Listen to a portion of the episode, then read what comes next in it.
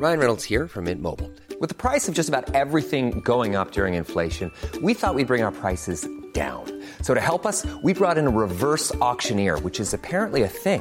Mint Mobile unlimited premium wireless. Ready to get 30, 30, bit to get 30, bit to get 20, 20, 20, bit to get 20, 20, bit to get 15, 15, 15, 15 just 15 bucks a month. So, Give it a try at mintmobile.com slash switch. $45 upfront for three months plus taxes and fees. Promo for new customers for limited time. Unlimited more than 40 gigabytes per month. Slows. Full terms at mintmobile.com. Bonjour à toutes et à tous, bienvenue si vous nous rejoignez sur CNews. C'est l'heure de 90 minutes info week-end avec autour de moi Patrice Arditi. Bonjour. Bonjour Barbara. Vous êtes journaliste, à vos côtés un autre journaliste et écrivain, Alberto Toscano. Buongiorno Barbara. Buongiorno Alberto. Et on change d'accent pour l'autre côté de la table, Jeremy Stubbs. Bonjour à vous, directeur adjoint de la rédaction de Causeur. On parle ensemble euh, dans quelques instants de différents sujets d'actualité. D'abord à 15h30, le rappel des titres de cette actualité avec Marine Sabourin. À Marseille, un feu d'appartement s'est déclaré cette nuit au Canet. L'incendie qui s'est déclenché vers 3 heures du matin au quatrième étage d'un immeuble s'est propagé à un immeuble mitoyen. Trois appartements ont été totalement détruits, deux autres endommagés. L'incendie a été maîtrisé dans la matinée. La Polynésie et les Français résidant à l'étranger attendus aux urnes ce week-end pour le premier tour des législatives, samedi pour le continent américain et les Caraïbes et dimanche pour le reste du monde. Les résultats des 11 circonscriptions des Français de l'étranger devraient être connus dans la nuit de dimanche à lundi. La star colombienne Shakira et le footballeur espagnol Gérard Piqué se séparent, annonce officialisée dans un communiqué commun. Leur relation avait débuté peu de temps avant le sacre de l'Espagne lors du mondial de 2010 en Afrique du Sud. Allez, on commence euh, nos discussions sur l'actualité avec ces thématiques écologiques, pouvoir d'achat et retraite, quelles qu'elles soient. Emmanuel Macron veut des réformes qui viennent d'en bas, comprenez des Français. Dans un entretien au Parisien, le chef de l'État dévoile sa méthode pour passer à une action plus citoyenne et plus démocratique, méthode dont nous allons discuter et que nous détaille d'abord Elisa Lukavski. Emmanuel Macron veut réunir un Conseil national de la refondation avec les forces politiques, économiques, sociales, associatives, des élus des territoires et des citoyens tirés au sort. Il souhaite ouvrir le dialogue avec les Français autour des priorités qu'il a érigées. Cinq objectifs, l'indépendance, le plein emploi, la neutralité carbone, les services publics pour l'égalité des chances et la renaissance démocratique avec la réforme institutionnelle. Il dévoile également le calendrier d'action hein, de ce Conseil national de la refondation. Il sera lancé juste après les législatives dont le deuxième tour est le 19 juin. Puis, dès septembre, des discussions auront lieu sur le terrain dans les 1200 bassins de vie. Objectif, se faire l'écho du terrain et décentraliser un maximum. Cette révolution culturelle part du terrain et associe tous les acteurs. Les Français sont fatigués des réformes qui viennent d'en haut. Ils ont plus de bon sens que les circulaires, a-t-il déclaré. Paris doit être au service du terrain. Emmanuel Macron qui n'oublie pas la priorité numéro un des Français, à savoir le pouvoir d'achat. Dès cet été sera votée la loi pouvoir d'achat et un texte de simplification et d'urgence pour les projets d'énergie. Alors, une première réaction de votre part, messieurs, est-ce que c'est euh, le retour, Patrice Arditi, du grand débat?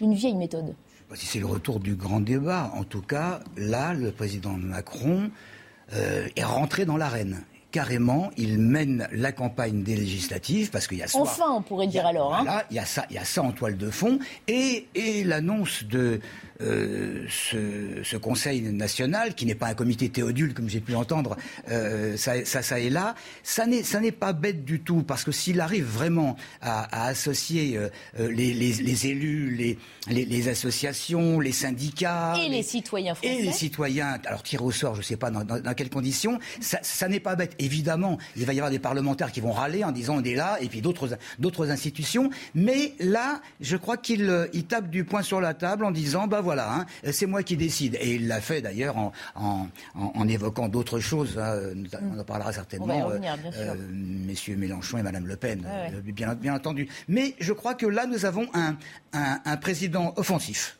Ah. Alberto Toscano, même sentiment? C'est le retour de la mise en scène. Oui. Je vois un grand spectacle. Euh, D'ailleurs, je trouve que l'idée du Comité national de la reconstruction n'est pas idéale, même mm -hmm. de son point de vue, dans le sens que, après cinq ans de présidence, on s'attend plus qu'une reconstruction.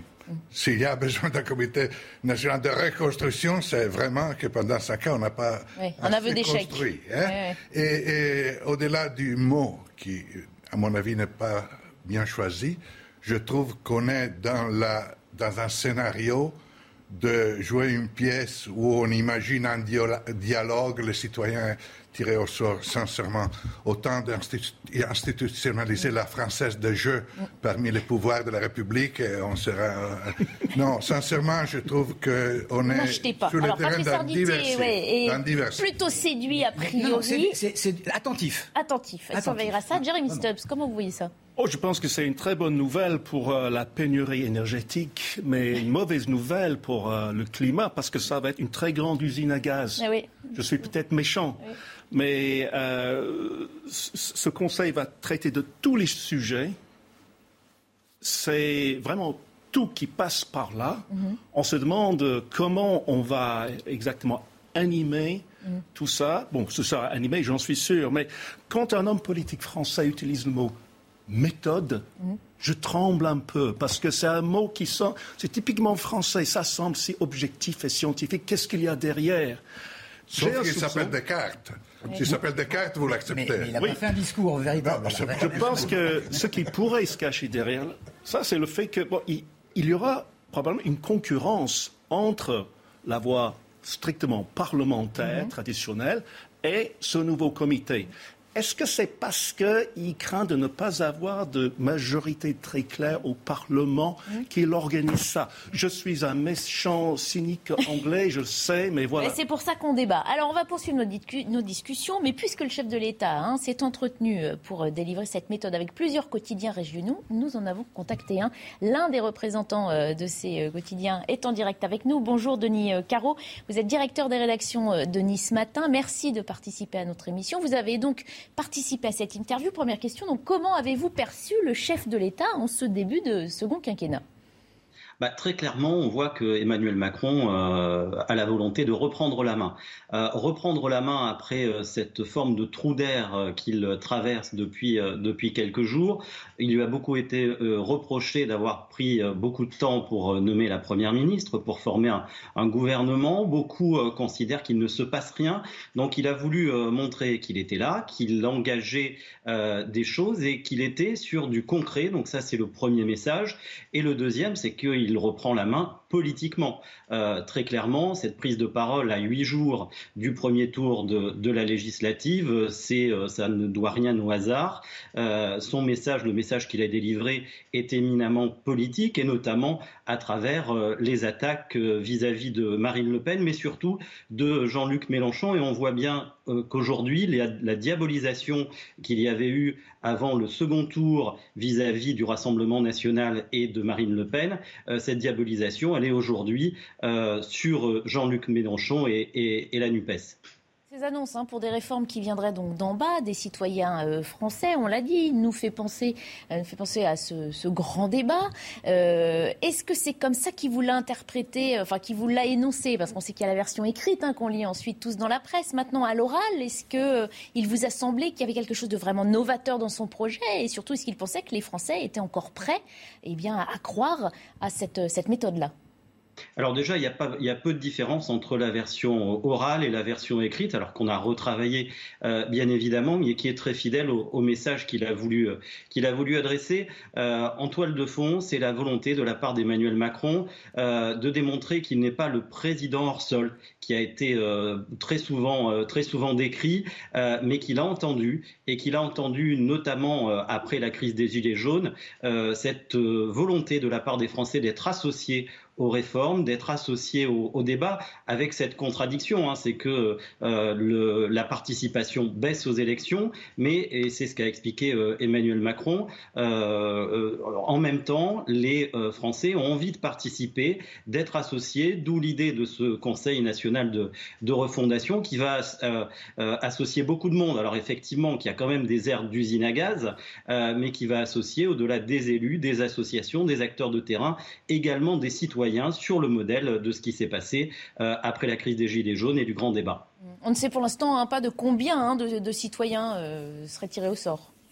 Non, on, ne le sait pas précisément. Il a donné une petite indication euh, quand même. Il a parlé de 1200 zones de vie et visiblement euh, les débats et euh, les sujets vont être abordés dans chacune de ces 1200 zones de vie. Donc on imagine l'organisation qui va être qui va être mise en place. Et je rejoins un de vos intervenants tout à l'heure. La question qui se pose, c'est quand même celle de l'articulation avec le rôle du Parlement.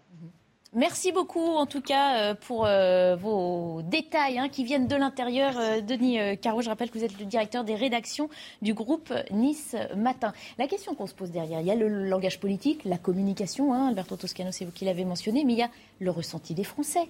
le grand débat, les Français, finalement, à l'époque, y ont attaché un peu d'importance. Il y avait ces cahiers des doléances aussi, on pouvait tous aller en mairie déposer des des propos dont on n'entend plus parler aujourd'hui. D'où cette question. Les Français peuvent-ils encore croire à cette consultation citoyenne Sur le papier, c'est magnifique. Dans les faits, après, euh, ça reste timide. En fait, il y en a, il y en a qui le croient d'office parce qu'ils attendent quelque chose.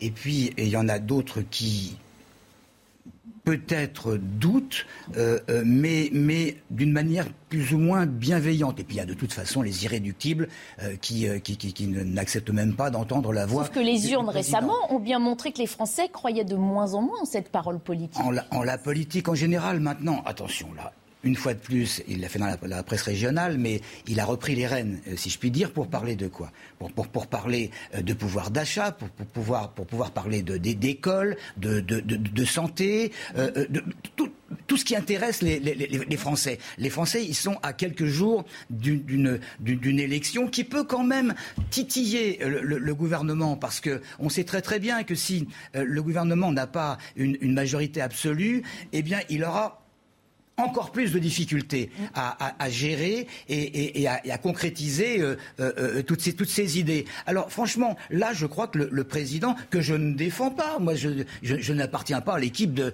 de, de, M. Macron, hein. c'est en tant que, que, simple observateur, je vois ce qu'il est en train de faire. Vous voulez lui donner du crédit Je lui donne, je lui donne encore du crédit, je l'ai déjà fait, encore du crédit, d'abord parce que de l'autre côté, il y a quoi? Il n'y a que de l'opposition, que ce soit à gauche ou que ce soit à droite, il n'y a qu'une opposition farouche sans, véritablement donner des éléments. Alors là, eh bien j'attends, et j'attends de voir s'il aura les outils nécessaires pour euh, parvenir à, ce qu'il souhaite. Mhm. Alberto Toscano n'y croit pas du tout. Hein. Il vous écoutait, Patrice, en disant mm, non.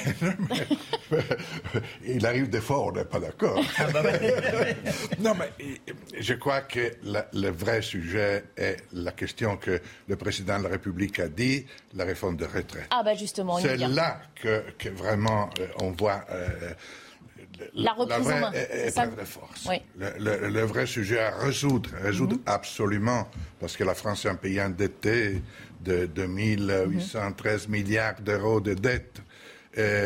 on ne peut pas euh, gérer une politique économique qui plus est de relance économique s'il n'y a pas une solidité sur le front des taux d'intérêt. Et il n'y aura pas une solidité sur le front des taux d'intérêt, sur la dette publique, s'il n'y aura pas si on ne va pas assurer les marchés financiers mhm. internationaux. Mhm. Ça peut plaire ou pas plaire, les marchés financiers internationaux, mais il existe et la dette existe. Mhm. Donc il faut le faire. Alors justement, on va y revenir. Je vous propose juste d'avoir les précisions euh, d'Alexis Vallet sur euh, cette euh, confirmation par le chef de l'État hein, dans cette interview qu'il y aura bien une réforme des retraites qui entrera d'ailleurs en vigueur à l'été 2023.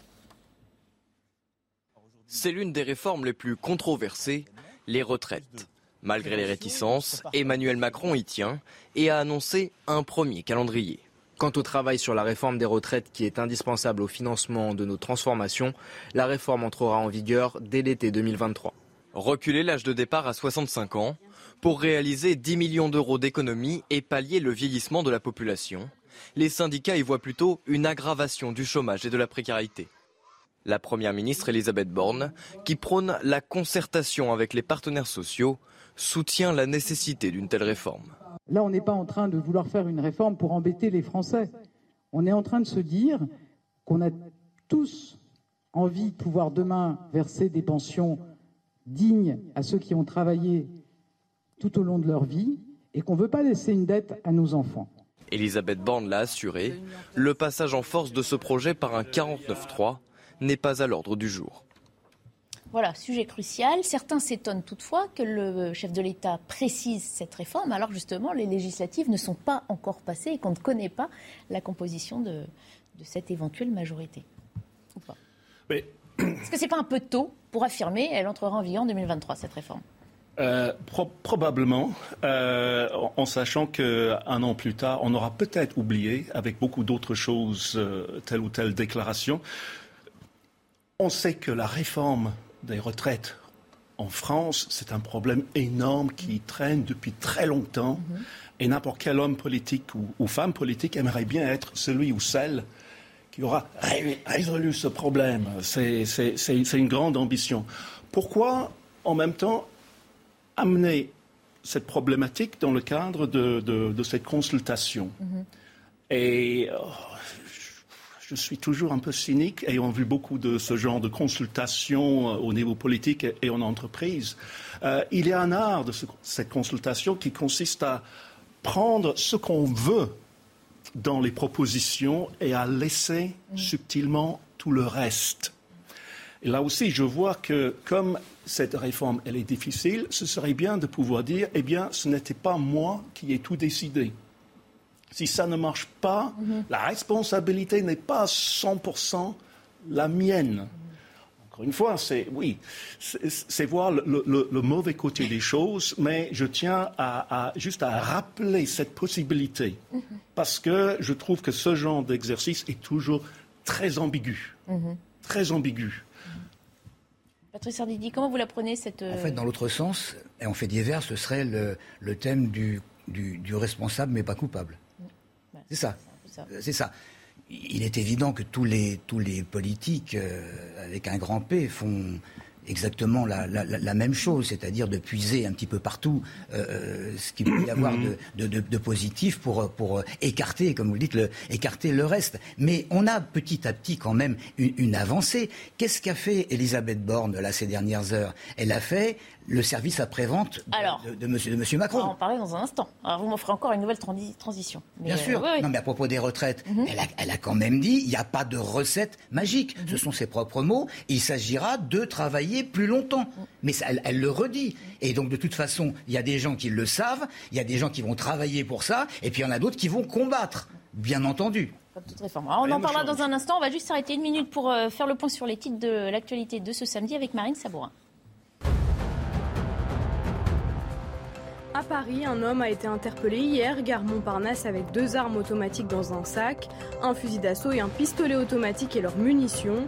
Le suspect a expliqué qu'il devait se rendre à Aubervilliers, en Seine-Saint-Denis, pour remettre à une autre personne ce sac dont il a affirmé ignorer le contenu. Âgé de 19 ans, il a été placé en garde à vue. Jean-Michel Blanquer, agressé en compagne à Montargis, a été aspergé de mousse blanche et insulté par deux enseignants. L'ex-ministre de l'Éducation nationale est en effet candidat dans la quatrième circonscription du Loiret. Les deux individus ont été placés en garde à vue. Une enquête a été ouverte pour violence aggravée. En Chine, 33e anniversaire de la sanglante répression place Tiananmen à Pékin. Une journée sous haute surveillance, les rassemblements sont totalement interdits. À Hong Kong, la, police sur le qui-vive précise que toute participation à une assemblée non autorisée est passible de 5 ans de prison. Voilà, on parlait d'Elisabeth Borne à l'instant, on y revient. C'est bien elle qui est en charge hein, d'ancrer euh, cette politique du, chef de l'État. Elisabeth Borne est en campagne, comme les week-ends précédents le Calvados, euh, où elle est candidate pour ces législatives. La Première ministre a d'ailleurs reçu ce samedi un soutien de poids. Précision d'Élodie Huchard qui suit ce déplacement pour nous. C'est une campagne forcément particulière pour Elisabeth Borne. Certes, elle est candidate, mais son rôle de première ministre est dans toutes les têtes. Ce matin, elle a reçu un soutien de poids, celui d'Edouard Philippe, son ancien Premier ministre. Il a expliqué qu'il n'avait pas de conseils à lui donner, elle-même insistant sur le fait qu'il n'y avait pas de mode d'emploi pour incarner cette tâche. Et puis souvent, elle est ramenée à des considérations euh, nationales. Elle-même, d'ailleurs, souvent, quand elle est interrogée sur un tas de sujets, elle fait le bilan euh, du quinquennat d'Emmanuel Macron. Elle rappelle aussi les promesses du candidat et puis le sujet sur le elle est le plus interrogée. Ce sont les retraites, que ce soit ici dans les commerces. Hier, en réunion publique, elle explique vouloir ouvrir ce chantier, je cite, le plus sereinement possible et se mettre d'accord sans engager de bras de fer. Alors qu'Emmanuel Macron l'a annoncé, il veut que cette réforme entre en vigueur à l'été 2023. Euh, elle a aussi été interrogée sur les sondages qui ne sont pas toujours très bons pour la majorité. Elle explique qu'elle ne se pose pas cette question, que ses ministres sont sur le terrain, que tous les candidats sont sur le terrain euh, pour faire campagne. Et puis elle s'est exprimée aussi pour la première fois sur les événements qui sont survenus au Stade de France. Elle explique que personne ne nie ce qui s'est passé, que ce n'est pas la façon dont les choses doivent s'organiser. Donc on le voit forcément, Elisabeth Borne qui est souvent ramenée à son rôle de première ministre. Est-ce que ça sera un avantage pour elle? Eh bien nous aurons ce verdict dans les urnes dimanche prochain. Voilà, et avant de vous entendre, euh, messieurs, je voulais vous faire entendre euh, Édouard Philippe, qui a donc euh, accompagné Elisabeth Borne. Il a été interrogé sur d'éventuels conseils qu'il aurait à lui donner. Écoutez sa réponse. Je n'ai pas du tout de conseils à donner à Elisabeth Borne.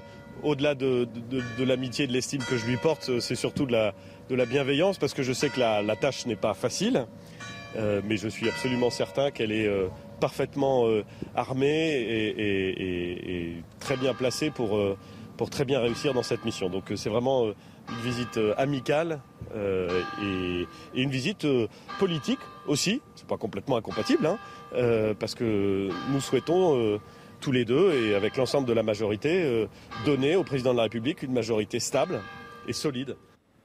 Voilà, amitié et politique ne sont pas incompatibles, nous rappelle Édouard Philippe. C'est vrai, mais surtout, voilà, derrière, il y a cette majorité hein, à construire cette renaissance. Est-ce que vous accordez un peu plus de crédit, Alberto Toscano, à cette euh, renaissance, à cette euh, Conseil national de refondation. Là. Refondation, euh, tout à l'heure d'ailleurs, je vais dire reconstruction, le bon mot est refondation, je m'en excuse, mais ceci dit, le concept le sens est le même. Est, le même.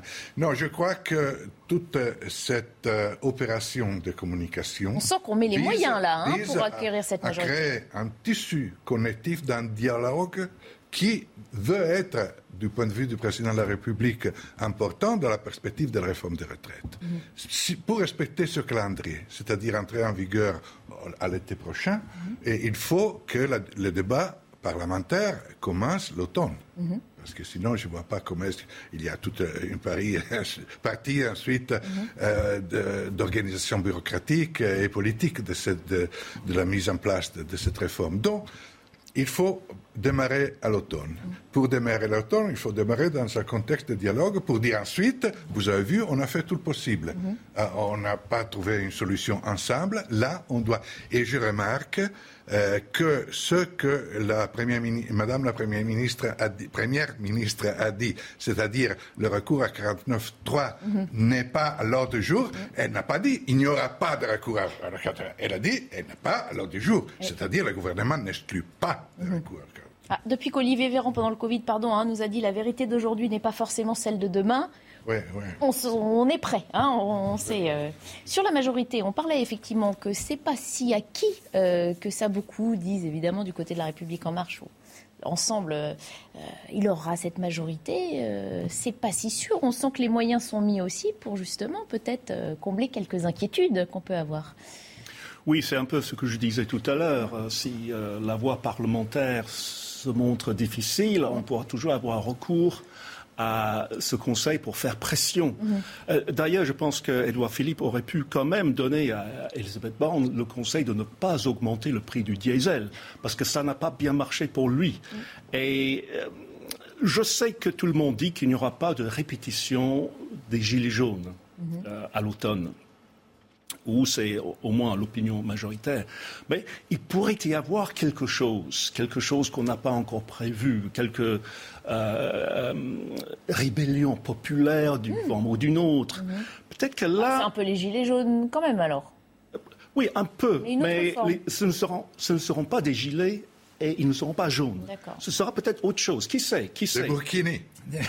par, exemple, par exemple, mais jaune, strictement jaune cette fois. Non, mais euh, euh, bah, c'est sûr que la réforme des retraites en soi, euh, la mise en place de ces travaux peut faire craindre une rentrée sociale un petit peu compliquée. Voilà. Alors si on a déjà le dispositif en disant ah si vous avez des problèmes, passez par le Conseil. Mm.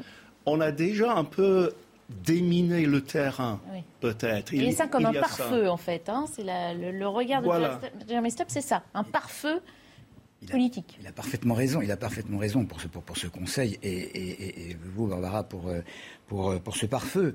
Euh, cela dit, les gilets jaunes ne seront pas là, mais qu'est-ce qui va se passer? Il y a deux solutions.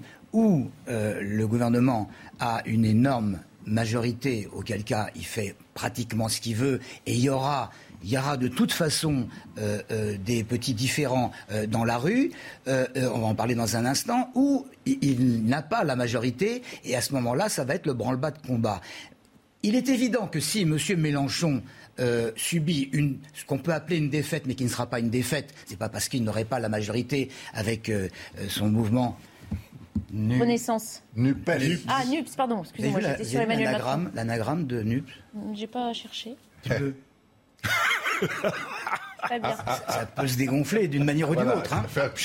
voilà. Bon, euh, il est évident, il est évident qu'il va envoyer ses troupes, qu'il va, va, va dire je ne suis pas content et on va le prouver et qu'il va attaquer de tous bords. Maintenant, il y a quelque chose. On a, on a assisté depuis plusieurs mois pour la présidentielle à des combats dans tous les sens où personne n'était d'accord parce qu'il y a des partis qui doivent, qui doivent s'affronter. Mais sur un sujet aussi important que, que les retraites, peut-être Peut-être que certains partis, comme par exemple euh, euh, les, républicains, euh, ne verront pas d'un mauvais œil certaines avancées, même si elles sont dictées par, le gouvernement de, de, M. Macron. Alors c'est pour ça qu'il ne faut pas, il faut pas enterrer trop vite un, cas comme, comme dans l'autre, où il a la majorité absolue et il fait ce qu'il veut, il y aura de toute façon une contrepartie dans la rue, où il n'a pas la majorité absolue et il peut, à mon avis, compter sur une certaine assistance d'autres, d'autres partis je parlais des Républicains parce que je vois mal, évidemment, Mme Le Pen ou M. Mélenchon dire euh, ce que fait M. Macron, c'est formidable. Sans oublier la présence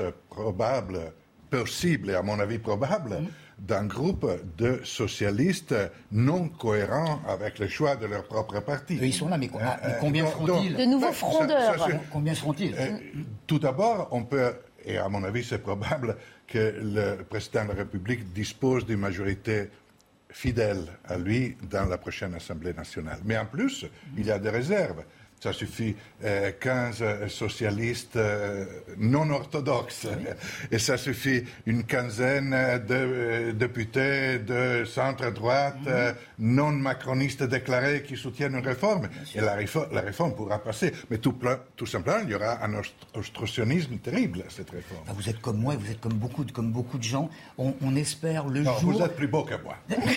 mais, vous, croyez vraiment ce que vous dites bah, Non, non, non moi j'attends j'attends le jour où un, parti de gauche dira à un moment donné, peut-être crucial au niveau euh, euh, des, avancées, tiens, c'est pas bête ce qu'ils ont. Euh, ce qu'ils ont, ils, ont pensé à ça, c'est pas, c'est pas idiot. Et puis de l'autre côté, qu'un parti de droite dira, tiens, cette proposition de la gauche, ça n'est pas bête non plus. Mais peut-être que j'aurai des cheveux blancs quand ça arrivera.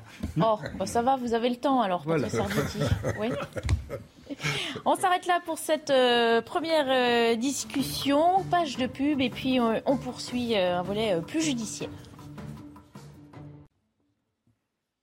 Il est bientôt 16h. Dans un instant, nous évoquerons cette saisie inquiétante qui a eu lieu hier soir à la gare Montparnasse. On va d'abord revenir sur les principaux titres de l'actualité de ce samedi 4 juin avec Marine Sabourin. Nouveau refus d'obtempérer à Paris. Dans le 18e arrondissement, une voiture avec plusieurs personnes à son bord a refusé un contrôle de police.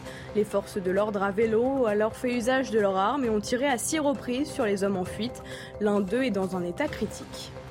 Emmanuel Macron veut réunir un Conseil national de la refondation après les élections législatives, une nouvelle instance composée notamment de professionnels, élus et citoyens tirés au sort. L'objectif, étudier différents dossiers, notamment concernant l'école et la santé. Dans le Donbass, l'Ukraine affirme avoir fait reculer les forces russes à Severodonetsk, ville clé de la région où Moscou concentre son offensive. La prise de cette ville permettrait aux Russes d'assurer leur emprise sur cette région, un bassin minier occupé partiellement par des séparatistes pro-russes depuis 2014. Je vous le disais, une arrestation euh, intrigante euh, à la gare Montparnasse hier soir lors d'un contrôle classique hein, de bagages à l'arrivée d'un TGV Bordeaux-Paris. Les policiers ont fait une curieuse découverte dans le sac d'un voyageur. C'est un jeune homme de 19 ans qui transportait des armes à feu. Précision de Charles Baget avec Mickaël Dos Santos. Un fusil d'assaut, un pistolet automatique et des munitions enveloppées dans de l'adhésif noir. C'est le contenu du sac de sport de l'homme de 19 ans interpellé hier midi gare Montparnasse à Paris. Contrôlé par les policiers de la brigade des réseaux franciliens lors d'un contrôle de routine, le suspect, arrivé de Bordeaux en TGV, avait prévu de se rendre à Aubervilliers en Seine-Saint-Denis. Interrogé sur ses intentions, l'individu a affirmé ignorer le contenu du sac, Des armes souvent vendues sur le marché noir à des milieux bien spécifiques. Ce sont des armes qui sont utilisées par le grand banditisme, euh, ainsi que les jeunes de cité, parce que c'est une arme qui ne coûte pas très cher, malheureusement. C'est très souvent lié au trafic de stupéfiants également. Donc ce sont des individus pour protéger leur trafic euh, qui s'arment et qui euh, sont prêts à tous les, les, sacrifices pour ne pas se faire prendre, notamment utiliser ce type d'armes contre d'autres individus qui seraient des, des, bandes rivales ou encore contre la police s'ils se font surprendre lors de leur trafic. Déjà connu pour des affaires de stupéfiants, le jeune homme originaire des Alpes-Maritimes a été placé en garde à vue. Une enquête pour port d'armes de catégorie A et B a été ouverte et confiée au 3e district de la police judiciaire de Paris. Il y a une semaine, on a parlé euh, d'un contrôle inopiné sur un vol qui arrivait de Guyane et de saisie importante de cocaïne. Là, on parle d'un contrôle euh, apparemment au hasard aussi qui débouche sur euh, l'arrestation d'un individu pour transport d'armes à feu. Est-ce que vous y voyez là voilà, le hasard qui tombe bien, on va dire, pour la lutte contre Ce la monsieur va être tiré au sort pour participer Voilà. au comité de la reconstruction. Ou de la, de la refondation. de la refondation. Non mais ou, ou plus sérieusement, est-ce que vous pensez à un renforcement euh, d'une certaine politique aussi euh, à l'aube de ce, ce quinquennat que- pour être un peu plus présent sur le terrain de la sécurité? Moi, je pense que quelqu'un a parlé et que les, les flics euh, qui ont fait du renseignement métier derrière tout ça. ont eu un tuyau Mm. et ils sont intervenus très bien, d'ailleurs, de façon très efficace. Mhm. Et félicitations aux flics. C'est- C'est possible, mais il y, a, il y a aussi des contrôles inopinés comme ça. Vous savez, je crois que je l'avais dit une, une fois. Un jour, je me fais arrêter sur boulevard Suchet euh, en, en- en voiture et bon, franchement, je Avec roulais- un Kalachnikov. Non, pas. Je roulais doucement. Je roulais doucement et je me suis permis de demander au policier tiens, pourquoi vous m'avez arrêté? Et le- le- l'agent qui était devant moi me dit 37. Je fais c'est quoi 37 Il m'a dit ben, on arrêtait, là, on avait choisi d'arrêter la 37e voiture. Et- bon, et donc j'étais la 37. Juste devant moi, il y avait une voiture avec une fumée terrible derrière, mais ils l'ont pas arrêté parce que ils avaient dit 37. Et, et ils réussissent comme ça à avoir des, des- des- des résultats, pourquoi pas Alors là, nous avons quelqu'un qui est lié aux stupéfiants, là. Ça, ça- ça vient connu en tout dit. cas des services de Bon, police. euh, euh, je crois avoir vu que ces, que ces armes étaient bien, bien, bien, bien euh, em- em- emballées. Ça sous-entend quand même une vente. Parce que, parce que quelqu'un qui a besoin rapidement d'une arme, il met ça, dans, il met ça dans, dans- un vieux pull, une couverture, et puis. Et Vous et avez puis vu va. trop de films policiers, euh, Ah, oui.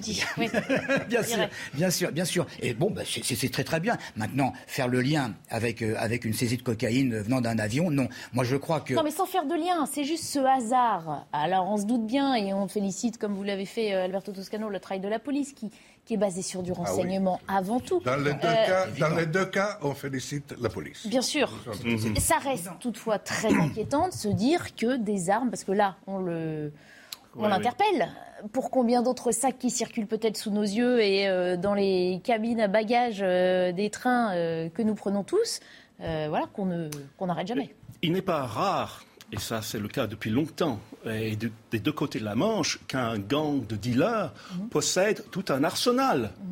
Ils, ils auraient pu, même faire un don aux Ukrainiens, parce qu'il y a des, des armes qui sont vraiment sérieuses. Hein, on peut euh, avoir une mini-guerre avec.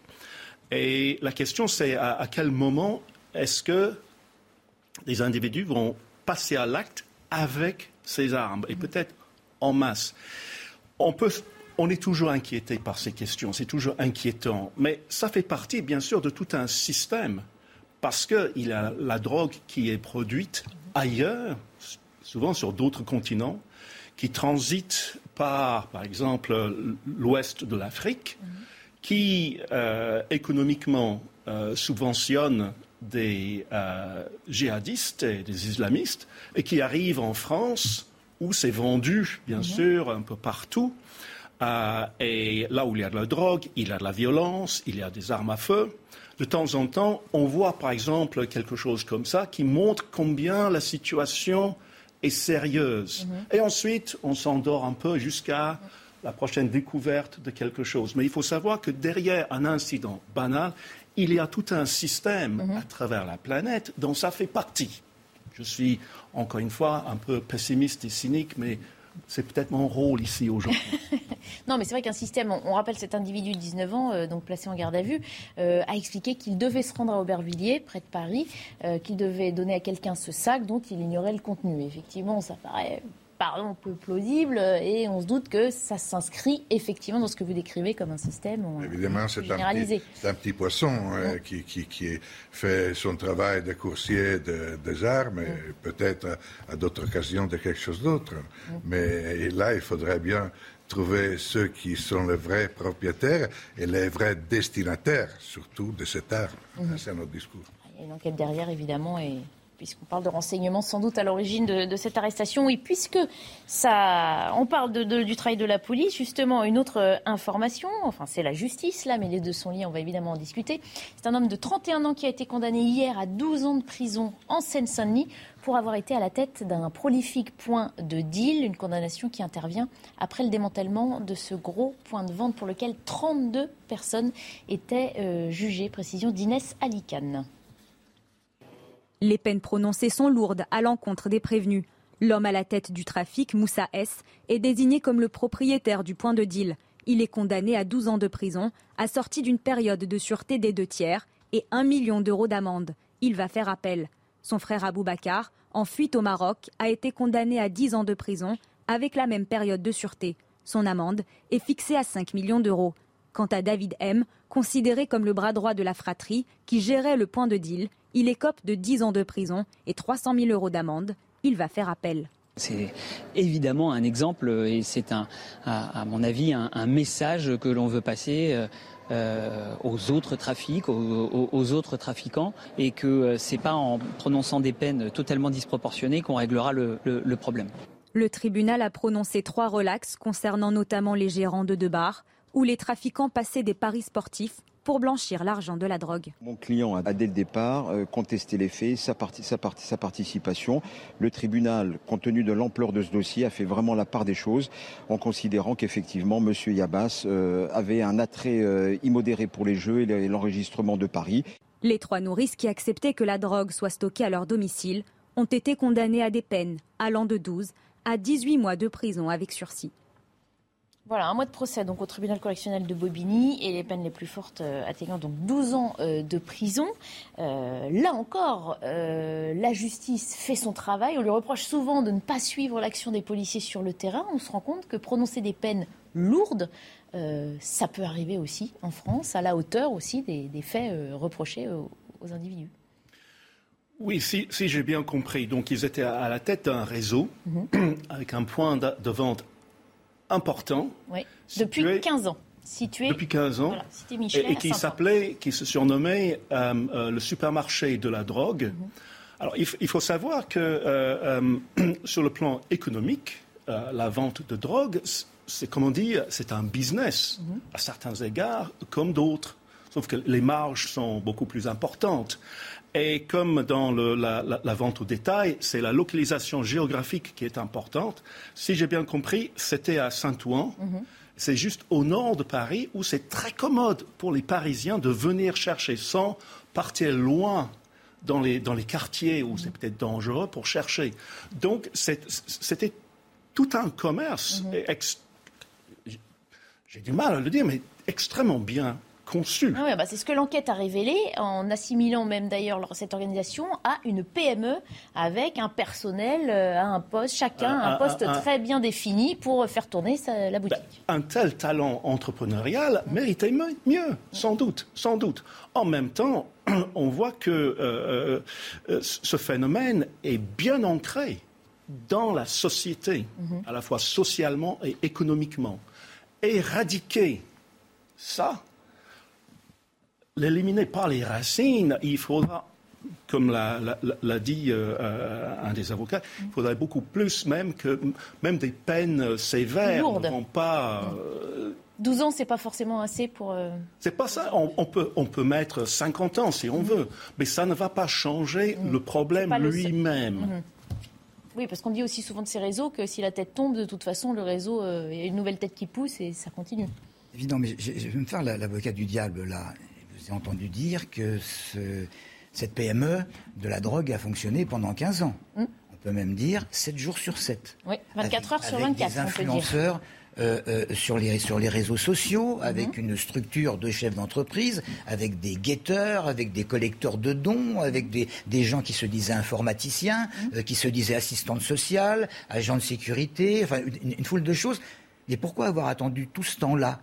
C'était ma prochaine question. Se féliciter ah. certes de la décision de justice et quand même relever que, oui, mais enfin, depuis 15 ans, il était temps d'agir.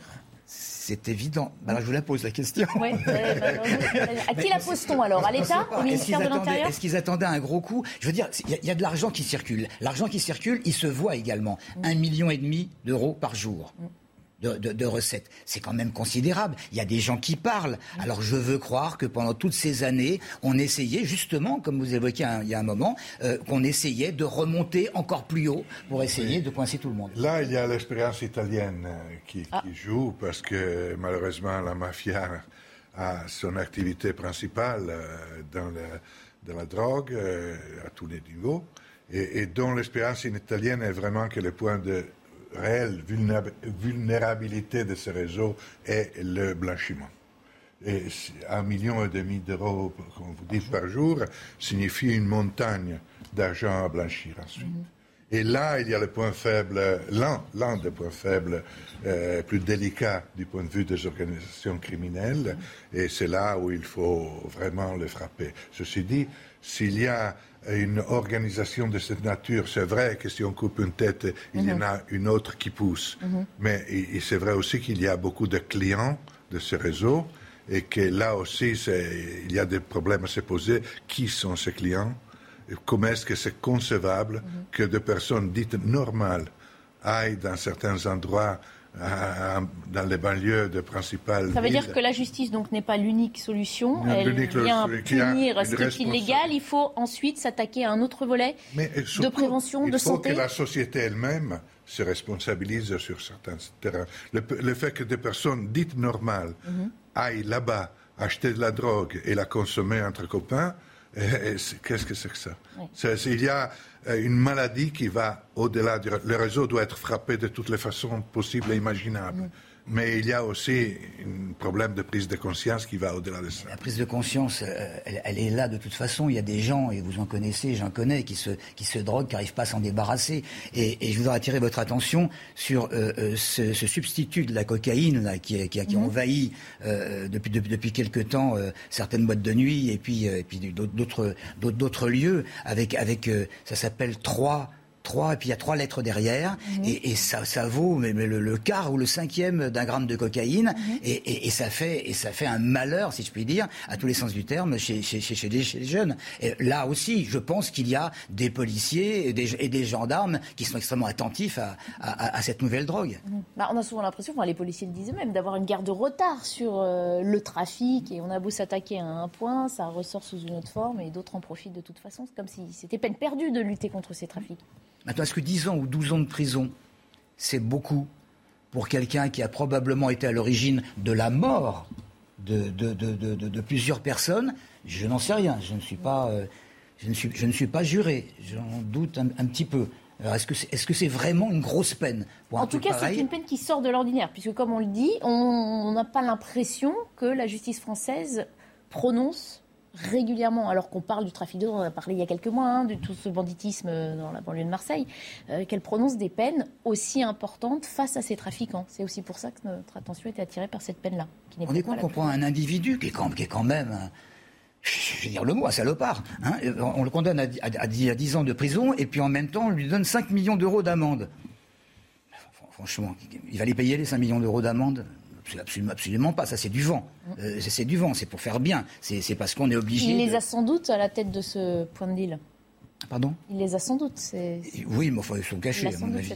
Ils sont, ils sont, vraiment cachés. Mm. Alors, écoutez, c'est très très bien qu'il y ait eu, qu'il y, ait eu cette, cet épisode de, de, justice, et puis il faut simplement euh, rêver à ce que ça se multiplie. Alors, je vous propose une réaction, celle du secrétaire départemental d'unité SGP Police de euh, Paris.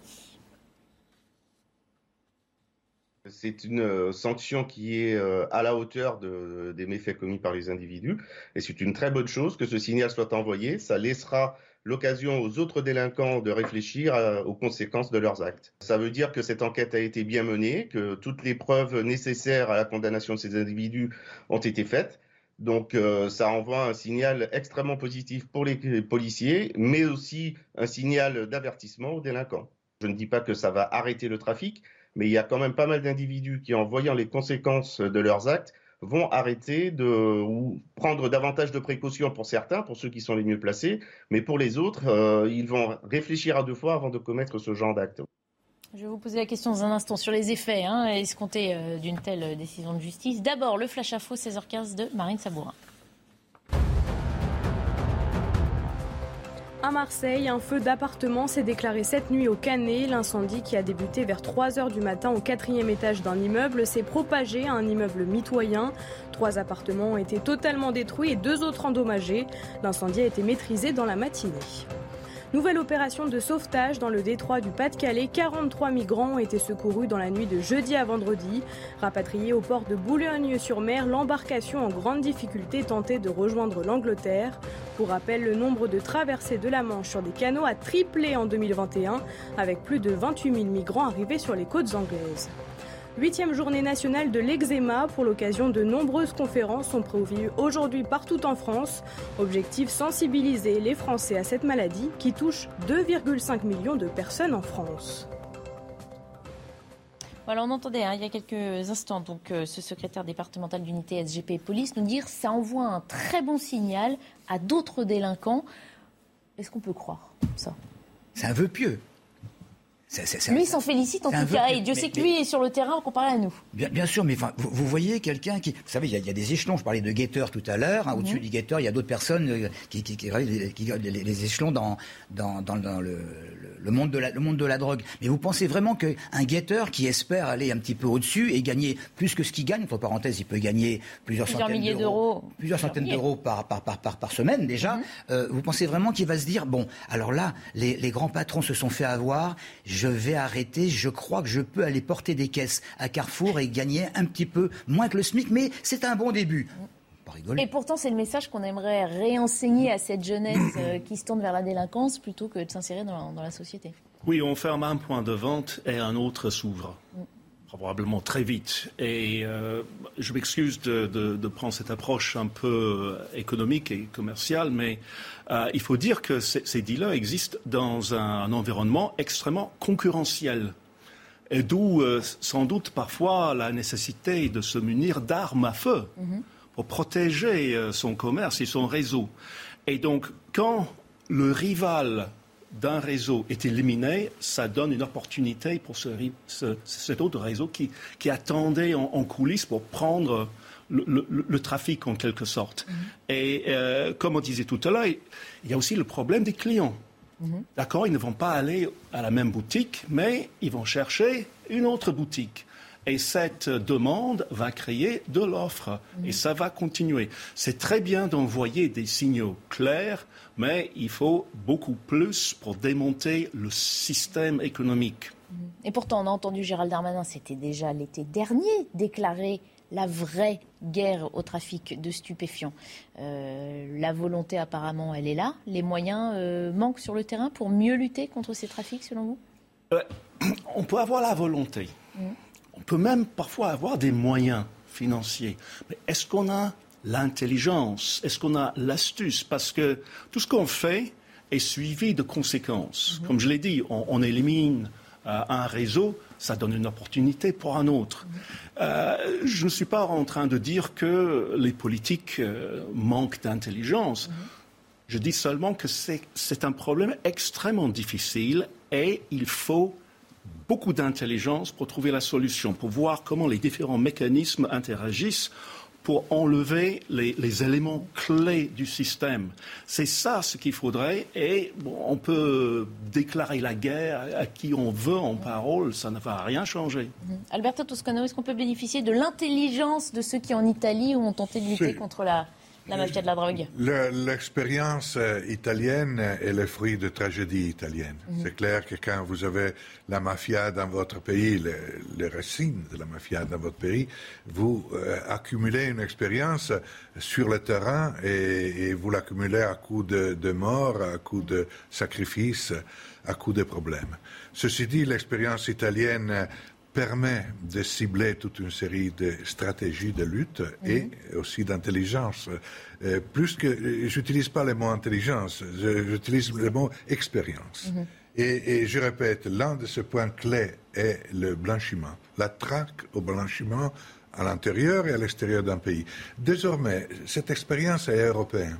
Européenne, parce que la, la- la circulation de la drogue et l'organisation des réseaux est à niveau international.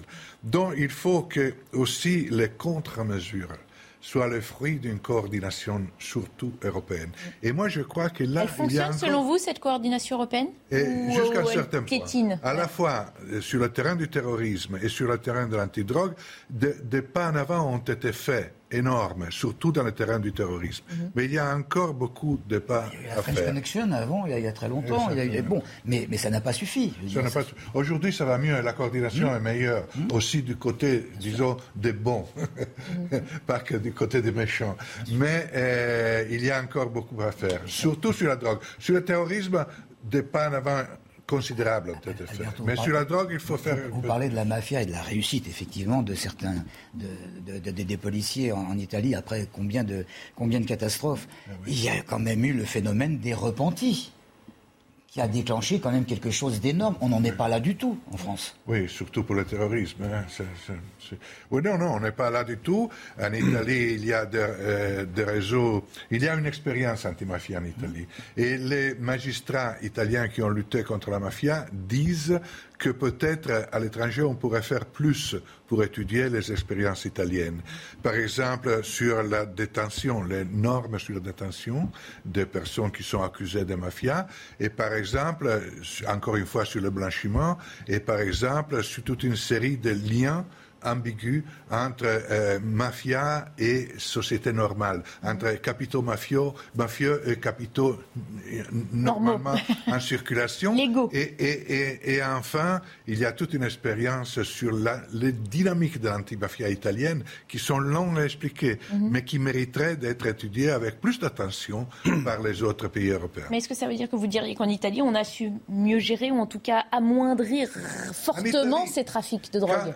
Quand quelqu'un est malade d'une maladie sérieuse, il arrive au moins en partie à guérir Mhm. et de toute façon à survivre, il accumule une expérience. Mm. Donc quelqu'un d'autre qui risque d'attraper la même maladie a intérêt de parler avec Bien lui sûr, et ça, de parler de son expérience. c'est du bon sens. C'est pas une chance de l'Italie, c'est pas une intelligence italienne, c'est au contraire une catastrophe italienne. L'Italie ayant survécu à cette catastrophe a accumulé de l'expérience. Un dernier mot, Jeremy Stone Très Euh, court. oui, je, je- je pense que c'est une très bonne idée euh, d'écouter l'expérience italienne.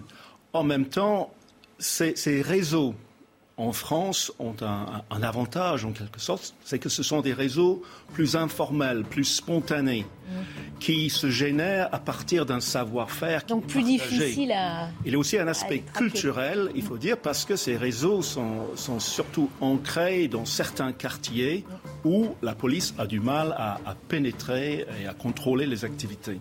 Et regardez le magnifique film Le Traître Ah. sur l'histoire de Bouchette, une histoire qui mérite d'être connue. Et le Allez, film culture générale pour tout le monde. On se quitte quelques instants et puis on poursuivra nos débats.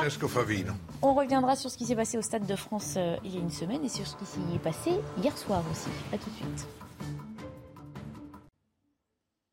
Dans un instant, on revient sur ce qui s'est passé au Stade de France il y a une semaine, mais il y avait un autre match hier soir qui lui s'est bien passé. On verra s'il est judicieux de comparer ou non les situations. On s'arrête d'abord un instant sur le rappel des principaux titres de l'actualité de ce samedi avec Marine Sabourin. La Polynésie et les Français résidant à l'étranger attendus aux urnes ce week-end pour le premier tour des législatives, aujourd'hui pour le continent américain et les Caraïbes et demain pour le reste du monde. Les résultats des 11 circonscriptions des Français de l'étranger devraient être connus dans la nuit de dimanche à lundi. À Londres, les festivités du 70e anniversaire de reine d'Elisabeth II se poursuivent.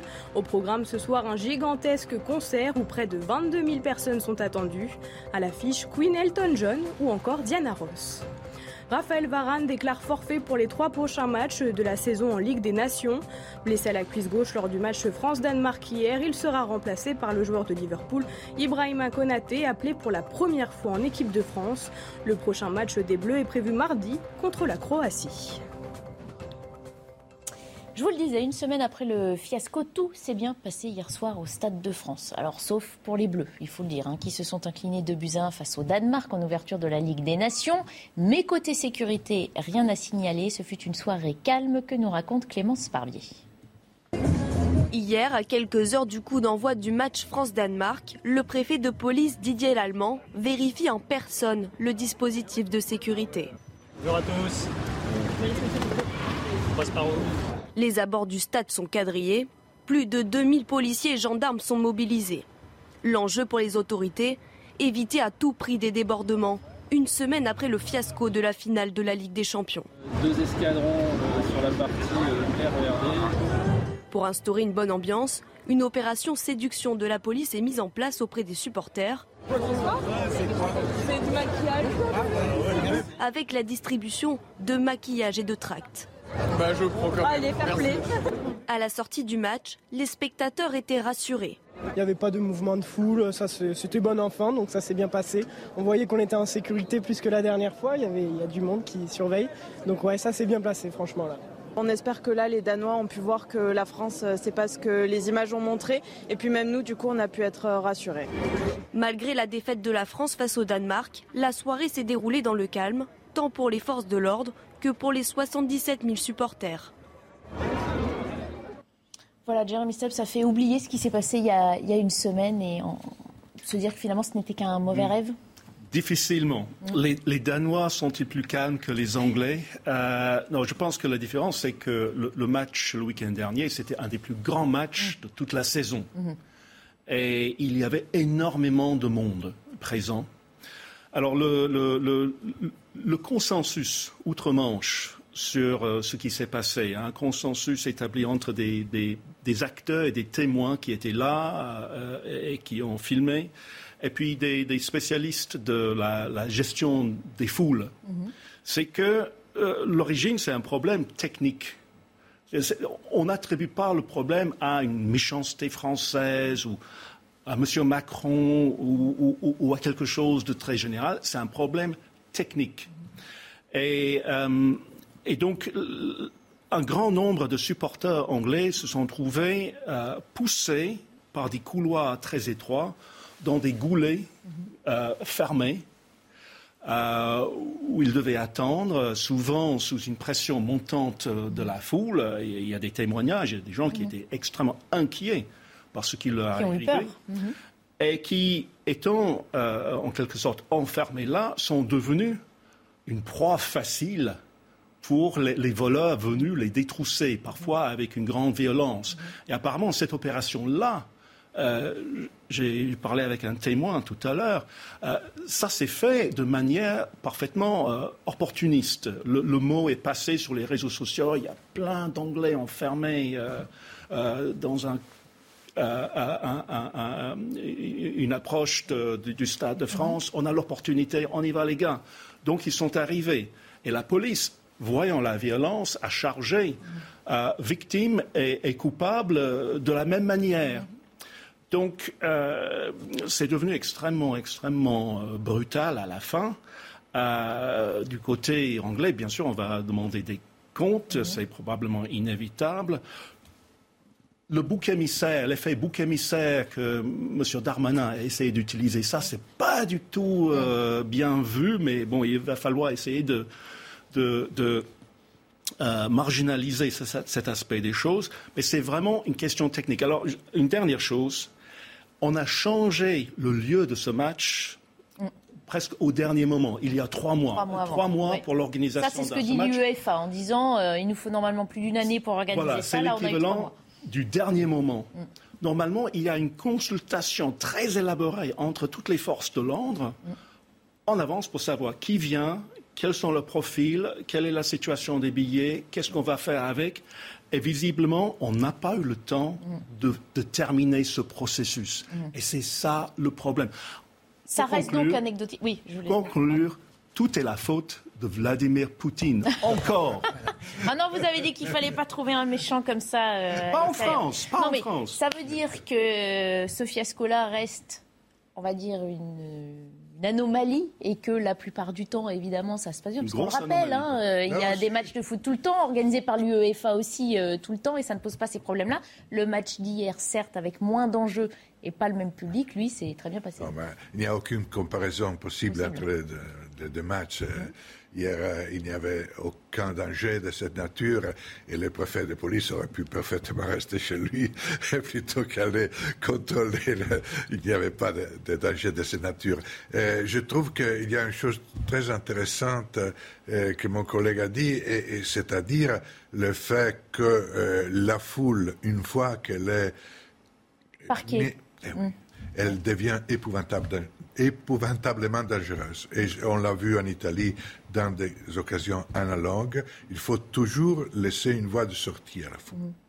Quand la, foule se trouve enclavée et une source de violence épouvantable, parce que la foule a peur a, peur, est faite par des personnes qui ont peur. Et quand les personnes ont peur, deviennent encore plus violentes. Même celles qui ne sont pas violentes risquent de faire du mal à ceux qui sont à, côté d'eux. Et je crois que vraiment, à l'occasion de cette finale de Champions League euh, au Stade de France, on aurait les choses auraient pu aller en, regardant les images. Hein. Mhm. Évidemment, j'étais pas là, mais en regardant les images, je me dis, on aurait pu avoir des morts comme on les a eus à l'occasion de à en Belgique, euh, une trentaine ou quarantaine de morts. Il y avait toujours des tifosi anglais particulièrement violents, je m'excuse de le dire, mais euh, d'ailleurs, c'est pas un hasard si pendant plusieurs années, après ces incidents des années 1980, les équipes anglaises ont été interdites mm-hmm. de Coupe européenne euh, à cause de leur tifosi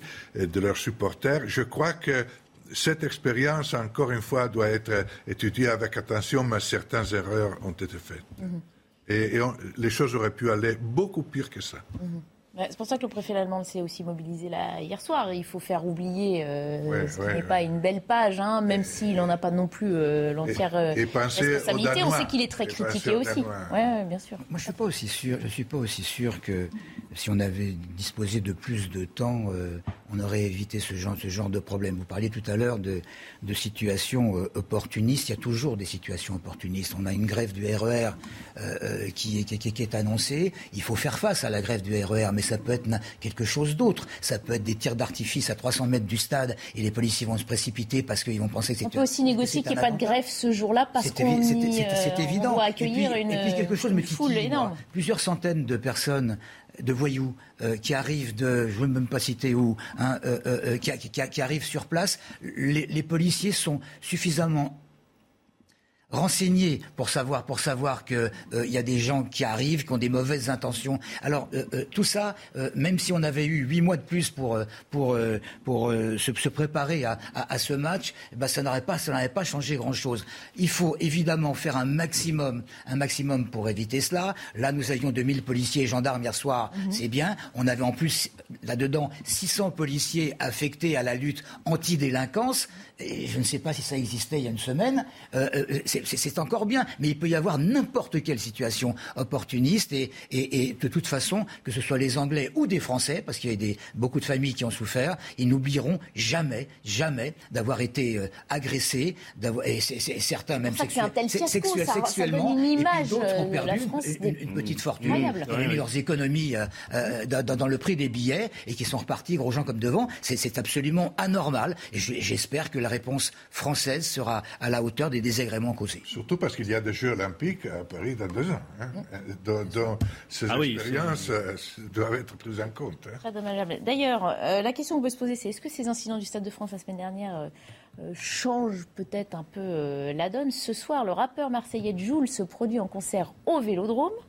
La préfecture de police des Bouches-du-Rhône a d'ores et déjà euh, fait part de ses recommandations aux spectateurs. Regardez, anticipez euh, euh, votre arrivée, respectez les indications d'accès figurant sur les billets et vous le voyez, rappelez aussi que le concert était complet, qu'il n'y aurait pas de billetterie sur place et qu'il fallait donc se méfier de la vente de billets frauduleux. C'est un rappel évidemment qui a une résonance toute particulière aujourd'hui et on se doute que, même si là aussi on va peut-être pas comparer ce qui n'est pas comparable, fait juste attention à ce que rien ne se reproduise comme la semaine dernière. Ben, justement, c'est euh, sur la question des billets, les vrais et les faux, que le temps et la préparation sont cruciales, euh, cruciaux selon les, les, professionnels de, de, de, ces choses. Euh, il y a eu certainement un problème de faux billets. Mhm. Mais comme on imagine, il y en a à chaque grand match de cette importance. Oui. Tout, tout, tout, tout, dépend justement de l'échelle et de la manière. Par exemple, euh, un des problèmes apparemment, ce serait que euh, certains supporters euh, de Liverpool avaient des billets en papier, des billets imprimés. Alors quand on a un système qui est à la fois numérisé et papier, ça crée une confusion pour tout le monde quand on commence à fabriquer des faux billets en papier, ça crée encore plus de confusion. Alors il aurait fallu plus de temps pour maîtriser et bien négocier avec euh, tous les fans une autre, une autre façon d'approcher le billet lui-même, mhm. parce que le billet lui-même est devenu un, problème. Donc euh, oui, je crois qu'il y a énormément de leçons, même pour les informaticiens, là-dedans. Vous avez vu les, billets, un faux et un vrai Le faux, il est plus beau. Il, est mieux coloré. Les deux que Gérald Darmanin lui-même a exhibés hein, lors de son, audition. Bah, c'est pour ça que certains prônent pour la digitalisation euh, de tous les billets, même si on imagine qu'un informaticien, c'est aussi faire un faux billet digital. Exact. Oui, tout à fait, tout à fait, tout à fait. Non, mais il faut un système de billets, de contrôle électronique. On a résolu les problèmes dans les aéroports, on résoudra les problèmes dans les stades. Ce qui s'est passé pose des problèmes, euh, des questions sérieuses. Évidemment, les choses auraient dû aller beaucoup mieux. Je voulais aussi vous faire part de euh, cette citation d'Emmanuel Macron dont on parlait tout à l'heure dans cet entretien euh, aussi parisien. Il a donné son point de vue sur ces événements, de, ces événements du Stade de France. Regardez, il dit J'ai été comme euh, nous tous indigné par le désordre sous toutes ses formes et parce que nous avons vu. Je suis attaché à l'ordre et au calme. J'ai une pensée pour les familles qui ont été bousculées, qui n'ont pas pu accéder aux places qu'elles avaient payées. Alors, le, terme, le terme bousculé, non, je ne pas, le terme bousculé. Oui c'est vraiment, c'est vraiment euh, petit. Je veux dire, c'est pas, c'est pas le terme qu'il fallait employer. J'aurais dû dire violenter. Euh. Ah oui, oui, non, franchement, franchement, parce que, parce que, on en parlait il y a un instant, mais il y, a, vraiment des, des, gens qui ont, qui ont, pris des coups et qui ne le méritaient pas, des gosses qui auront peur toute leur vie maintenant dès qu'ils seront entourés par quatre ou cinq personnes. C'est une chance qu'il n'y a pas eu de mort. Ah, c'est vraiment, vraiment, vraiment, vraiment, Bousculer, c'est pas assez, pas assez fort. Enfin, c'est le mot qui lui est il, est venu à l'esprit. Et euh, autre citation du chef de l'État hein, sur euh, les violences, il y a eu surtout un problème de violence. Il faut, dit-il, avoir une grande exigence à l'égard euh, des forces de l'ordre. J'ai toujours été très exigeant là-dessus, mais je ne connais aucun policier ou gendarme qui s'engage pour autre chose que pour protéger ses compatriotes. Là, c'est un soutien aussi aux forces de l'ordre qui souvent déplorent ne pas bien sentir ce soutien de la, la hiérarchie. Le ministère de l'Intérieur avant le chef de l'État d'ailleurs.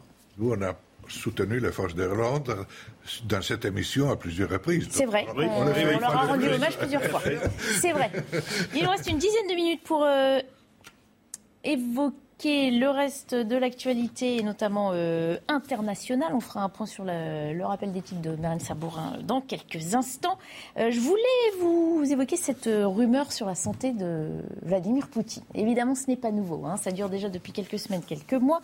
Euh, c'est l'hebdomadaire américain Newsweek qui assure que les services de renseignement euh, américain avait rédigé. C'est la 30e fois que la presse américaine dit que Poutine est malade. Est malade. voilà. on l'avait dit 3000 fois de Mussolini. Alors, non seulement il y avait un journal anglais qui dit Mussolini est malade. C'est vrai. C'est une non-information selon vous. Mais alors attendez. Alberto Toscano, ce qui est intéressant, c'est que non seulement ils disent que Vladimir Poutine est malade, ils disent aussi que la Maison-Blanche suit ça de très près. Et là, la Maison-Blanche a démenti formellement. Ne sont pas du tout. S'il est vraiment malade, il a de très bons médecins. Parce ah. que ça fait des mois et des mois. Sauf que Sauf qu'on parle de plus en plus de sosie. Ah. Hein, en Russie même, on, indique qu'il y a trois Poutines. Il y a trois Poutines. Ça, non, mais c'est extrêmement sérieux. Et il paraît que les gens regardent la forme des oreilles.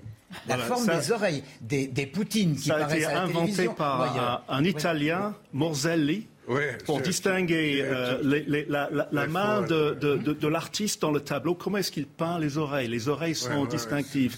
En, fait, euh, ces rumeurs sont là parce qu'il y a beaucoup de gens qui veulent la fin de cette guerre et ils pensent que, ah, si seulement Alors justement, il est malade, comment ça s'inscrit dans une propagande, dans une la stratégie? Voilà, comment... Euh, Quelle importance donner à ce genre euh, d'information qui revient régulièrement? C'est de l'intox, c'est de la propagande aussi? Non, non, je pense que c'est juste, comme on dit en anglais, wishful thinking. c'est ce que les gens veulent croire. mais euh, c'est peut-être vrai. Mais jusqu'à ce qu'ils tombent raide, mort, ça ne change rien. Donc c'est pas la peine d'espérer. Le niveau de l'information américaine, si c'est ça, c'est pas. Alors attendez, parce qu'on n'a pas eu le temps de développer tout ce que je voulais vous, soumettre, mais on va faire le point sur les titres euh, avec Marine Sabourin et après on termine cette discussion. Je n'ai pas dit mon dernier mot. Les deux tiers du pays en vigilance orange pour orage. 65 départements sont concernés. Sont prévus dans la soirée de violentes rafales de vent et de grêle, en particulier dans le sud-ouest et le massif central. Météo France appelle donc à la plus grande vigilance. L'alerte devrait être levée demain matin. Quatre militaires volontaires étrangers, dont un Français, ont été tués en combattant l'invasion russe en Ukraine. Sont également concernés un Néerlandais, un Australien et un Allemand. La Russie a quant à elle affirmé cette semaine avoir tué des centaines de combattants depuis le début de son invasion. En tennis, la polonaise Iga numéro 1 mondiale à 21 ans, a remporté samedi son deuxième Roland Garros en balayant en finale la jeune Korigov 6-1 puis 6-3 en un peu plus d'une heure. La joueuse signe ainsi sa 35e victoire consécutive cette saison. Voilà, quelques soucis techniques, mais c'est pas grave. Vous êtes toujours bien sur CNews et on poursuit euh, nos discussions avec ces petits rappels euh, des titres euh, tous les quarts d'heure. Je voudrais donc revenir sur ces rumeurs. Vladimir Poutine, parce qu'Alberto Toscano, vous étiez tellement enjoué par le, le sujet que vous m'aviez pas laissé finir. Alors écoutez bien. Ce qui, ce qui est publié aussi dans Newsweek, c'est que les services de renseignement avaient rédigé un rapport classifié indiquant que Vladimir Poutine avait été soigné pour un cancer à un stade avancé avant de réapparaître euh, officiellement dans les médias euh, au mois d'avril. Voilà, information démentie. Euh, il y a plusieurs sources là. Il y a trois euh, sources différentes du renseignement américain. Il y a Washington qui dément.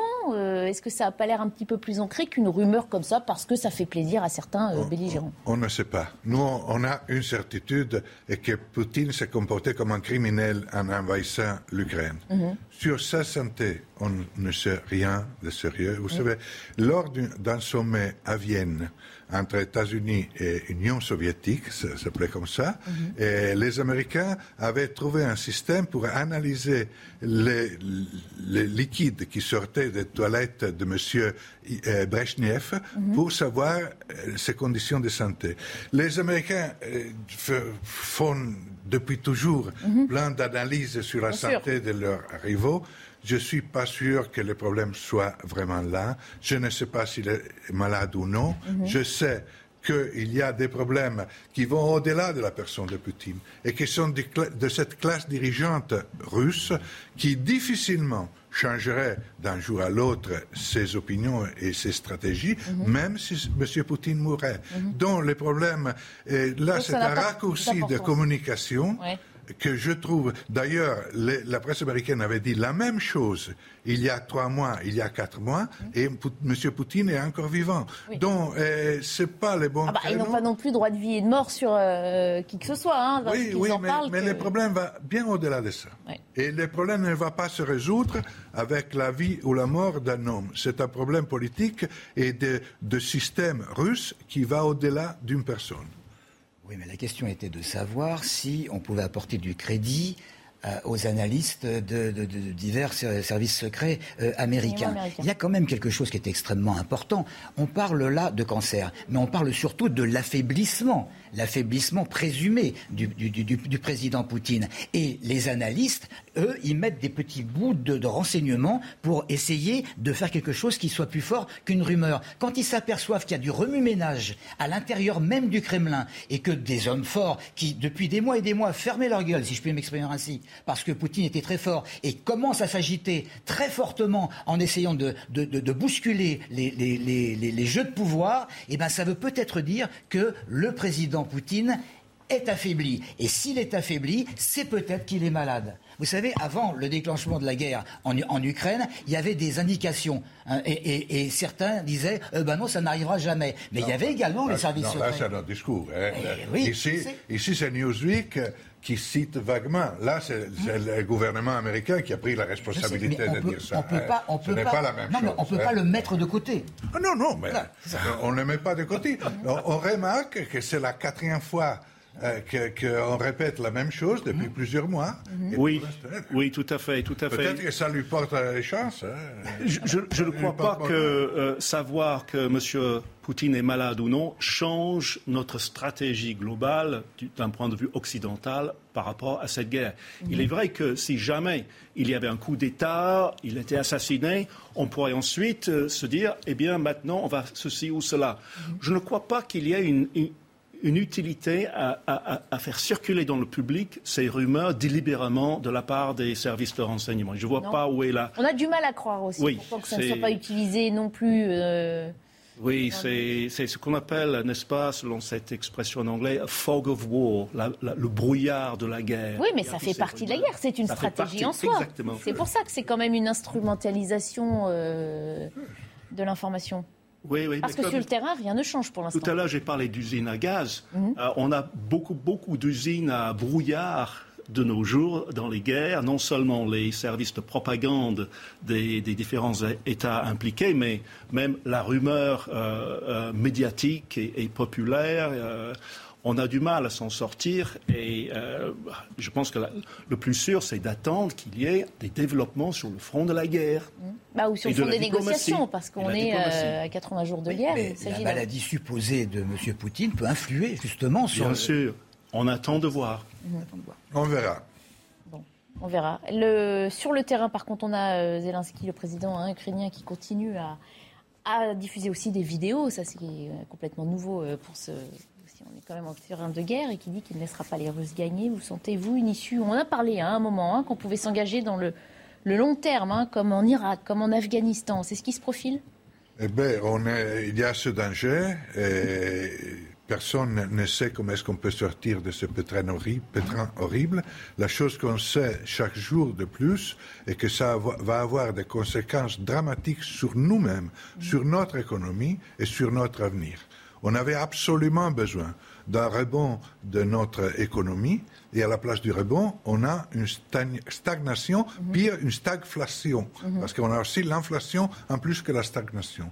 On, doit, on doit nous-mêmes trouver, contribuer à trouver une solution. Qui plus est, évidemment, on doit le faire pour ces peuples mhm. qui sont touchés de plein fouet de cette tragédie. On ne peut plus trouver. Je, pense que au-delà de, la logique des sanctions, l'Union européenne aujourd'hui se doit de faire aussi des propositions, au moins pour un cessez-le-feu.